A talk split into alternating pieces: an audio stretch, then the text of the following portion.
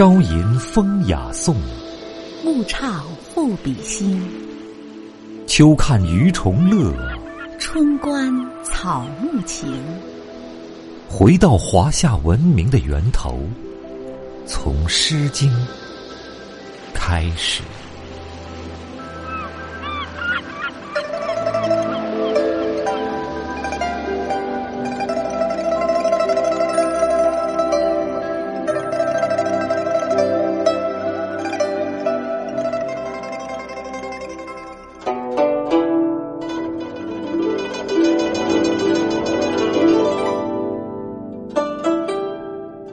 念奴娇·过洞庭。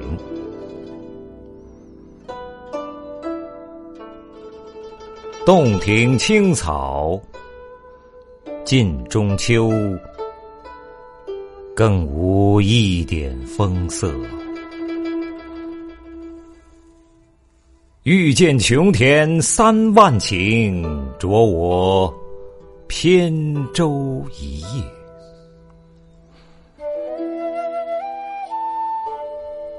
素月分辉，明和共影，表里俱澄澈。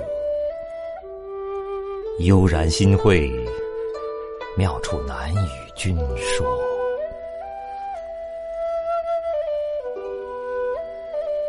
应念灵表经年，孤光自照，肝胆皆冰雪。短发萧骚襟袖冷，稳饭沧浪空阔。尽忆西江细斟北斗，万象为宾客。扣舷独笑，不知今夕何夕。不知今夕何夕？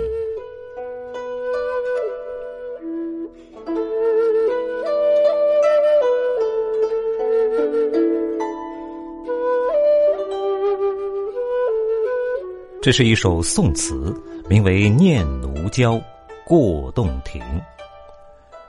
念奴娇属于词牌当中常见的名称。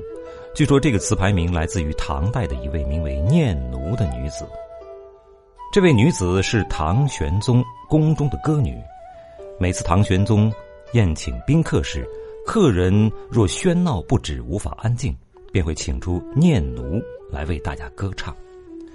客人们很快就会被念奴优美的歌声所吸引而安静下来，念奴娇于是得名。那么历史上很多词人都写过《念奴娇》，比如说名句“大江东去，浪淘尽”，就是来自于苏东坡那首《念奴娇·赤壁怀古》。而刚才这首《念奴娇·过洞庭》也非常有名。不过很多人初次读到它时，常会误以为是苏轼的作品。其实它的作者并非苏轼，而是比苏轼稍晚一些时期的南宋词人。书法家张孝祥。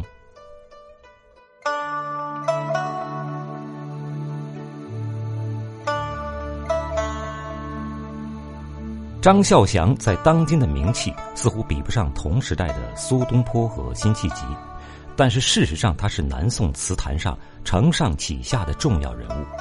他上承苏东坡而下接辛弃疾，词风豪壮典丽。轻易奇绝，这首《念奴娇·过洞庭》就是他所有词作当中公认为最杰出的一首。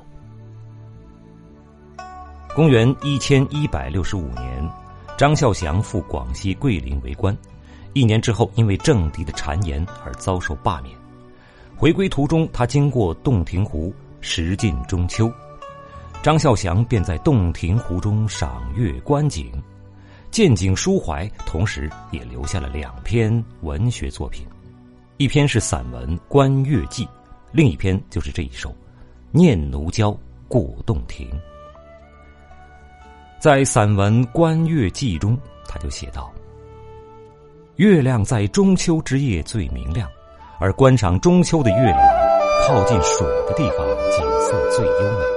朝吟暮唱，岁月静好。最好是从《诗经》开始，走进古典诗词的听觉盛宴。完整节目音频，请关注微信公众号“开卷有声”。想您所听，值得拥有。